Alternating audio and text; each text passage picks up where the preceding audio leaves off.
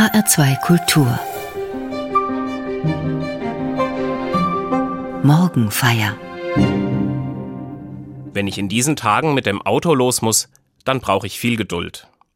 Seit ein paar Monaten habe ich das Gefühl, überall auf meinen gewohnten Wegen gibt es Baustellen. Vor dem Elternhaus daheim in Busek ist der Gehweg aufgegraben. Im Dorf werden neue Glasfaserkabel für schnelles Internet verlegt.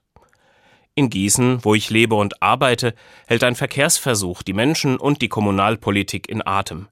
Der innere Anlagenring wurde zur Fahrradstraße umgebaut. Und als der Umbau fast fertig war, da haben die Verwaltungsgerichte entschieden, dass alles zurückgebaut werden muss. Und im ganzen oberhessischen Umland schließlich, da werden Autobahnen grundhaft erneuert, sind marode Straßenbrücken gesperrt und werden weite Umleitungen eingerichtet. Wenn ich unterwegs nicht gerade in Zeitdruck bin, dann denke ich in letzter Zeit am Steuer oft, eigentlich ist so eine Baustellenserie, die mich auf der Straße öfter mal ausbremst, auch ein schönes Bild dafür, wie es ist, im Leben und im Glauben unterwegs zu sein. Das klingt sogar in der Bibel immer wieder an, besonders wenn es um Kirche und christliche Gemeinde geht. Aber auch sonst. Die manchmal verschlungenen Lebenswege, auf denen Menschen unterwegs sind, die kennen auch ihre Baustellen und manchmal nicht wenige.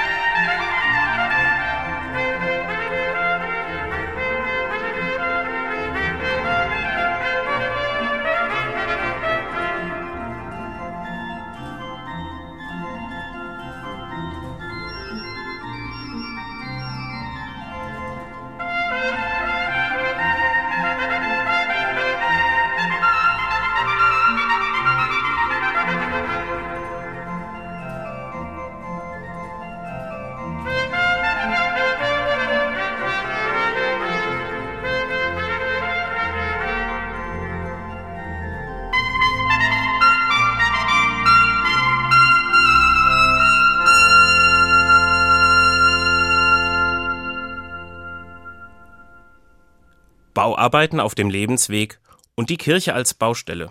Diesen Bildern will ich heute in der Morgenfeier nachgehen. Auch in der Musik und in der religiösen Dichtung taucht dieser Gedanke des Bauens und der Baustelle immer wieder auf, quer durch die Jahrhunderte. Sehr bekannt ist ein Choral, mit dem ich heute beginnen möchte. Wer nur den lieben Gott lässt walten. Georg Neumark schrieb diesen Choral um 1641 und schon am Ende der ersten Strophe wird ausgeschachtet und fundamentiert. Wer Gott dem Allerhöchsten traut, der hat auf keinen Sand gebaut. Neumark hat die Entstehungsgeschichte seines Liedes selber erzählt.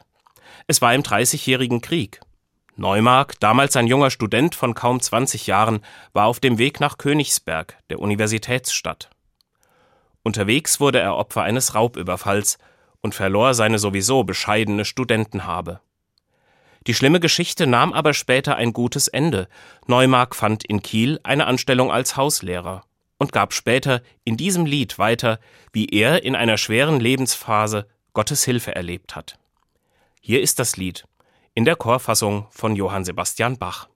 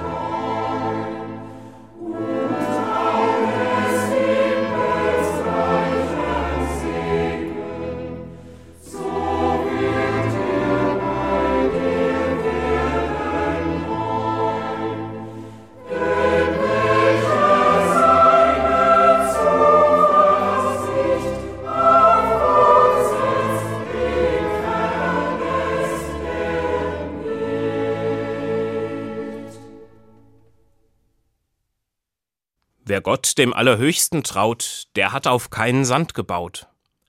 Georg Neumark erinnert mit diesem Vers aus seiner ersten Choralstrophe an eine Stelle im Neuen Testament. Paulus, der große Glaubensbote, schreibt in seinem Brief an die Gemeinde von Korinth: Ihr seid Gottes Bau. Einen anderen Grund kann niemand legen als den, der gelegt ist: Jesus Christus. Jesus selbst hat dazu in der Bergpredigt ein Gleichnis erzählt. Es handelt von einem Bauherrn, der sein Haus auf Sand baut, und als ein Unwetter einsetzt, da fällt alles zusammen. Für mich sind das wichtige Fragen. Worauf baue ich mein Leben auf? Was ist meine Grundlage? Worauf verlasse ich mich? Wem vertraue ich mich? Meine Alltagserfahrung ist, dass ich nicht immer stark sein kann. Meine eigenen Kräfte darf ich nicht überschätzen wenn ich zur Krankensalbung in die Klinik gerufen werde und im Krankenzimmer mit kranken und besorgten Angehörigen bete, oder wenn ich zu einer Trauerfeier auf dem Friedhof bin, um Menschen beizustehen, die jemanden beerdigen müssen, dem sie nahe standen, spätestens dann spüre ich, ich selbst brauche auch ein Dach über meinem Lebenshaus, unter das ich mich stellen kann, wenn es rau zugeht. Ich brauche jemanden, der größer ist als ich selbst und auch größer als gute Freundinnen und Freunde oder meine Familie. Für die bin ich dankbar, weil auch sie mich nicht im Regen stehen lassen würden. Genauso wichtig ist aber für mich mein Glaube als Fundament für mein Leben. Mein Glaube sagt mir, ich muss mich nicht aus eigener Kraft und an den eigenen Haaren aus dem Sumpf ziehen, wie der Baron Münchhausen. Das funktioniert sowieso nur in den Geschichten des legendären Lügenbarons. Vom Glauben als verlässlicher Basis für das eigene Lebenshaus singt auch das folgende Lied. Das Gedicht mit dem Titel Trost eines schwermütigen Christen stammt von Christian Fürchtegott Gellert. Seine 14 Strophen wurden Mitte des 18. Jahrhunderts von Karl Philipp Emanuel Bach vertont. Ich finde es gut, dass das Lied das Empfinden der Gottverlassenheit angesichts von Schicksalsschlägen sehr ernst nimmt und eindrücklich formuliert Mühselig sprichst du und beladen, höre ich den Trost vom Wort der Gnaden, und ich empfind ihn nicht. Bin abgeneigt, vor Gott zu treten. Ich bet und kann nicht gläubig beten. Ich denke Gott, doch ohne Licht. Zuletzt erinnert er die verzagten Beterinnen und Beter, die sich in einer solchen Lage wiederfinden. Vertrau auf Gott. Er wohnt bei denen, die sich nach seiner Hülfe sehnen. Er kennt und will dein Glück. Du klagst,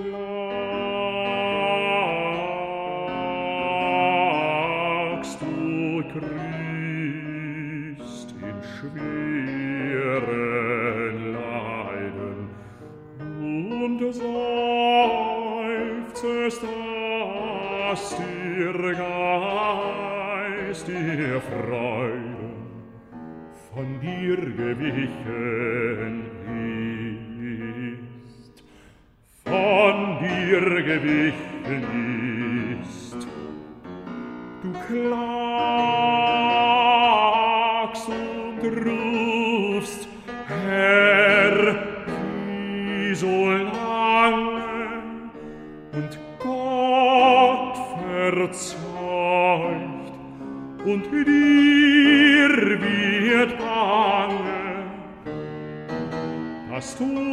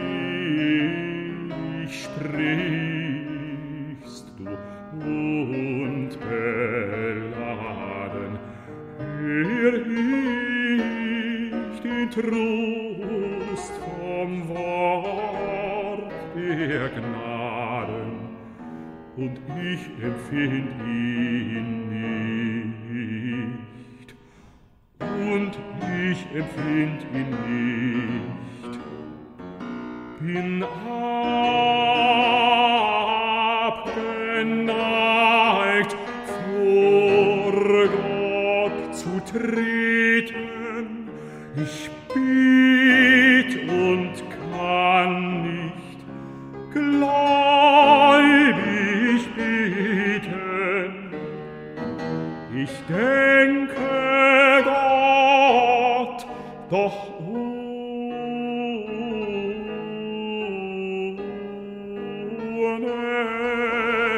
Licht. Sag nicht, o Christ, denn deine Schmerzen sind sichere Zeugen besserer Herzen, als dir das deine scheint.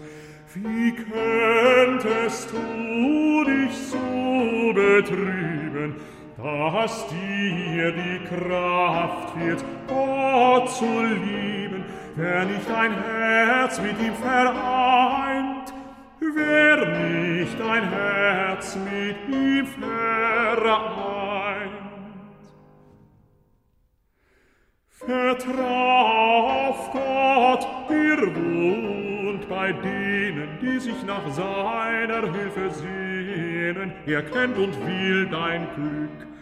Ihr höret deines Weinens Stimme, verbirg ihr gleich in seinem Grimm sich einen kleinen Augenblick, sich einen kleinen Augenblick. Vertrau auf Gott, er will dein Glück. Ich wünsche mir, dass ich mich in meinem Alltag immer wieder an diese musikalische Botschaft erinnere. Ein solches Vertrauen auf Gott kann mir ein sicheres Fundament für mein Lebenshaus sein. Das Bild vom Hausbau und dem Gebäude hat in der Bibel sehr oft aber auch noch eine Bedeutung, die über die individuelle Frage hinausgeht, worauf ich persönlich in meinem Leben bauen kann. In seinen Briefen im Neuen Testament versteht Paulus Kirche und christliche Gemeinde insgesamt als Baustelle. Wahrscheinlich war es schon einer seiner Schüler, der im ausgehenden ersten Jahrhundert an die Gemeinde in Ephesus schrieb Ihr seid auf das Fundament der Apostel und Propheten gebaut. Der Eckstein ist Christus Jesus selbst. In ihm wird der ganze Bau zusammengehalten und wächst zu einem heiligen Tempel im Herrn. Durch ihn werdet auch ihr zu einer Wohnung Gottes im Geist miterbaut. Dieses Bild von christlicher Gemeinde und der Kirche als einer Baustelle finde ich sehr sympathisch. In vielen Regionen Deutschlands, in den katholischen Bistümern ebenso wie in den evangelischen Landeskirchen wird an kirchlichen Reformprozessen gearbeitet. Anders als in früheren Jahrhunderten geht es dabei nicht nur um Äußerlichkeiten wie Schönheitsreparaturen oder um Rationalisierung im Unternehmen Kirche. Die Leitungspersönlichkeiten sind sich darüber einig, die innere Einstellung, die Prioritäten, die Selbstwahrnehmung und dadurch auch die Arbeitsweisen der Volkskirchen müssen sich ganz erheblich verändern, damit künftig überhaupt noch Menschen erreicht werden. Der Blick in die Bibel, finde ich, kann in solchen Zeiten historischer Umbrüche sehr entlastend wirken. Denn Kirche ist in einer solchen Sichtweise von Anfang an immer etwas Provisorisches, etwas für unterwegs. Ganz fertig wird sie auf Erden nie. Muss sie auch nicht. Im Gegenteil. Seit ungefähr 2000 Jahren arbeiten da die unterschiedlichsten Leute.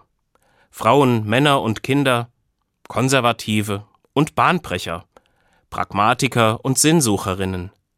Menschen mit verschiedenen Ideen und Begabungen und mit einer ganz eigenen Geschichte. Manches darf über Jahrzehnte und Jahrhunderte reifen, und manchmal wird auch improvisiert und etwas Neues ausprobiert. Mancher Stein wird nach einiger Zeit besser wieder entfernt oder an anderer Stelle sinnvoller eingesetzt. Für Versuch und Irrtum gibt es auf einer solchen Baustelle Raum, weil es für den ganzen Bau einen schlüssigen Masterplan gibt. Und zugegeben, manche Sanierung ist verschleppt worden. Manches gehört ganz dringend repariert und umgebaut. Es ist spannend, auf einer so großen alten Baustelle herauszufinden, was ist jetzt in unserer Zeit die Aufgabe, für die ich den Bau fit machen will. Wem ist damit geholfen? Wo bauen wir weiter? Wie und warum? Und wie kriegen wir das am besten hin? Die Väter und Mütter im Glauben haben diese Fragen für ihre Zeit beantwortet. Wir heutigen versuchen, sie für unsere Zeit zu beantworten. Der Apostel Paulus erklärt in einem Brief nach Korinth an die Gemeinde in der Hafenstadt auf dem griechischen Peloponnes, die er selbst gegründet hat, es gibt viele Leute, die an dem Bau der christlichen Kirche mitarbeiten. Aber letztlich kommt es auf den Grund an, auf dem dieser Bau steht. Und das ist eben Jesus Christus selbst. Paulus hatte gehört, dass sich in Korinth gegnerische Gruppen gebildet haben, die einander vorhalten, den Glauben nicht richtig zu vertreten. In seinem Brief erinnert er alle miteinander daran, dass sie nicht für sich allein auf der Baustelle Kirche am Werk sind, dass es nicht ihr Job ist, sich selbst bequem einzurichten. Als Gemeinde und in der Art und Weise, wie sie zusammenleben und miteinander umgehen, sollen sie vielmehr Gottes Gegenwart in ihrer Zeit sichtbar machen. Er schreibt Wisst ihr nicht, dass ihr Gottes Tempel seid und der Geist Gottes in euch wohnt? Gottes Tempel ist heilig, und der seid ihr. Felix Mendelssohn Bartholdy schuf 1832 im Auftrag des Frankfurter Cäcilienvereins sein Oratorium Paulus. Darin hat er in einem Rezitativ diese Worte vertont.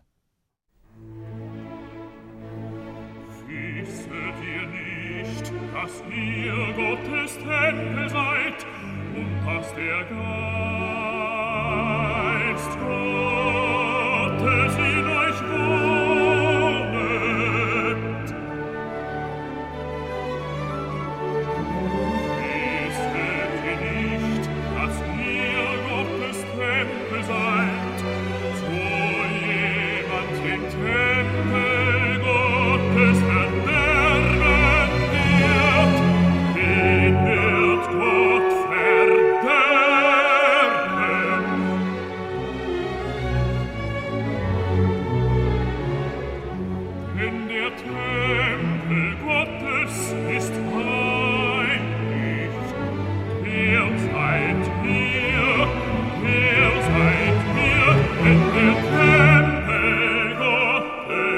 heart.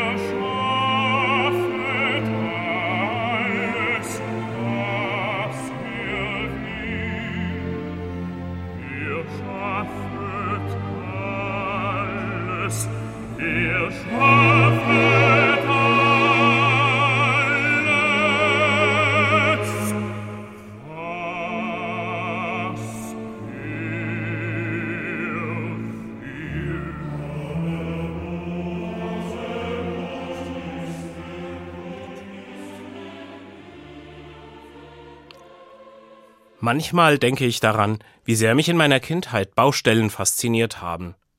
Ich hatte sogar etliche Baustellenfahrzeuge als Spielzeugautos.